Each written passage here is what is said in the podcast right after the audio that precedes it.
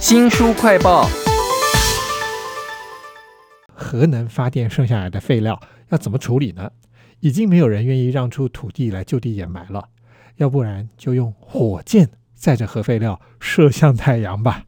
这么大费周章，却又好像有点道理的怪点子，来自一本书，很康的生活科学指南，书名叫做《这么做就对了》。请到了天下文化的林伟轩来为我们介绍。伟轩你好。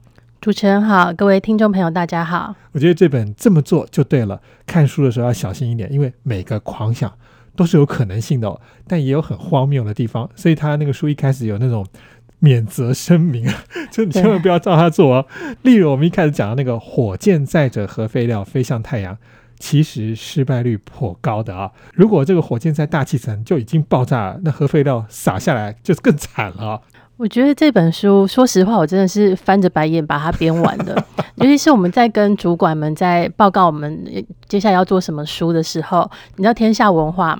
是非常的高大上的那种出版社，所以我们都是做些什么哈拉瑞啊、贾伯斯、巨流河这种。可是我在报的时候就说：“哎，我们怎么用运动器材去捕捉空拍机？要用篮球还是用足球呢？还是什么？”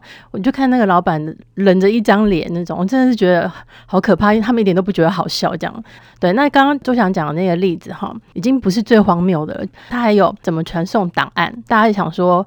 就传啊，网络云端传嘛，不然就是随身碟嘛。但他讲的是。用蝴蝶传送档案，哇！而且不是所有蝴蝶都可以，呃，就是你一定要用帝王斑蝶载比较重的东西，这样。可是可能也要成千上万只才有办法传一点点的档案，就是它大概都是这样子的故事。这本书叫做这么做就对了哈，可是实际上有很多事情千万不要乱做，因为可能会有危险的。我们本来想打个问号啦。我看到有个方法是用核弹来轰开那些瓶装水哈，我想会写出这种书的人应该。也很不一样吧？我知道这个作者的名字叫做门罗，他同时是 NASA 的科学家，他也是画漫画了，这样已经很奇怪了。他还有什么更奇怪的事吗？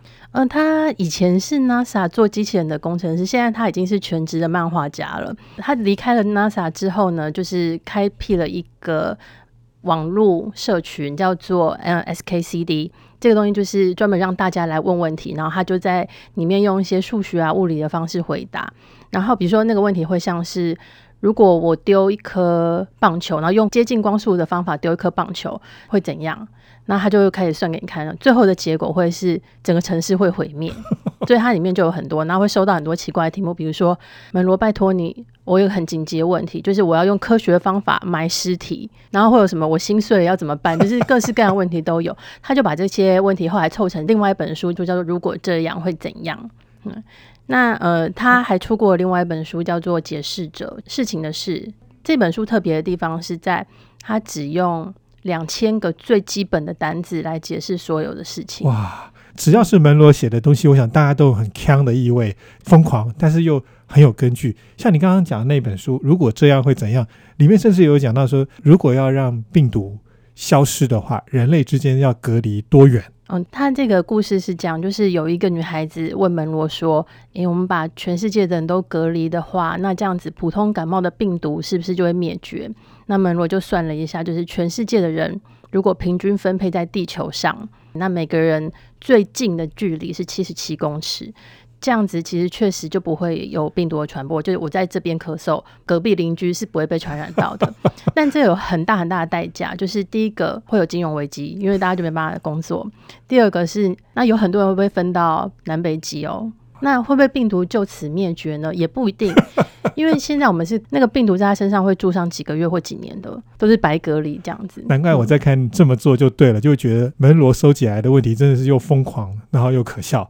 但有一些做法真是可能成型的。这本书呢，其实还搜罗了好多种解决日常生活常见的问题，但题目很简单，后面的发展却都是超展开的哈。例如说，我看到。想要在自家的后院办一个游泳池派对，这就牵扯到游泳池要怎么挖，跟你的水怎么来。就他就带我走了一趟我永远也想不到的物理、化学、生物什么的学问，通通来了的一个路。是他这个呃，里面有讲到说，我们可以用虹吸效应去偷邻居家的水啊，那或者说用瓶装水，我们可以买那种很高档的肥济水。你要开瓶要怎么开？因为可能有成千上万瓶才有办法灌满一个。呃游泳池。那怎么开呢？他就说用和子弹开或者怎样。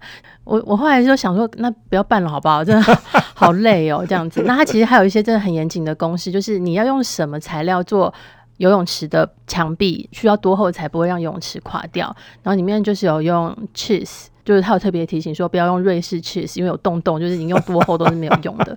真的好看哦！这本书叫做《这么做就对了》啊。这本书其实里面还有很多我想象不到的东西，他竟然可以鼓动某些名人跟着他一些做很疯狂的事情。例如说网球女将小威廉斯，可是世界冠军哎，竟然也配合他。是他这本书算很强，但他其实非常有研究精神。他东西真的不是乱讲的，他确实是会去问科学家，然后会真的经过实验。那刚刚讲到那个小威廉斯，他配合的那个章名是如何用运动器材捕捉无人机？我们怎么样去抵制那些很侵害我们个人范围的无人机？最常最好用的那个工具就会是运动器材，所以他才去收集好多资料，就是篮球怎样，足球怎样怎样。然后最好的材料呢是射箭。但是还有一个数据收集不到，那个就是网球。然后她刚好认识小威廉斯的老公，所以她就跟她老公说：“我可不可以问一下你老婆她的经验？”她其实本来只是要问而已。然后小威廉斯就说：“哎，好，刚好家里有一台相机头坏掉了，那我们来打打看。”这样，所以网络上有他们有小威廉斯。就是虐待那个 空拍机的那个影片这样子，很难想象啊！连这种小威廉斯这种世界级的球后都愿意配合他。里面还有另外一个很有名的名人，我也很喜欢，那就是在太空里面做了很多实验给大家看的哈德菲尔，很耐心的回答了他各种很诡异的怎么样降落的问题啊。例如说，如果你真的要失事了，看到下面有一片玉米田。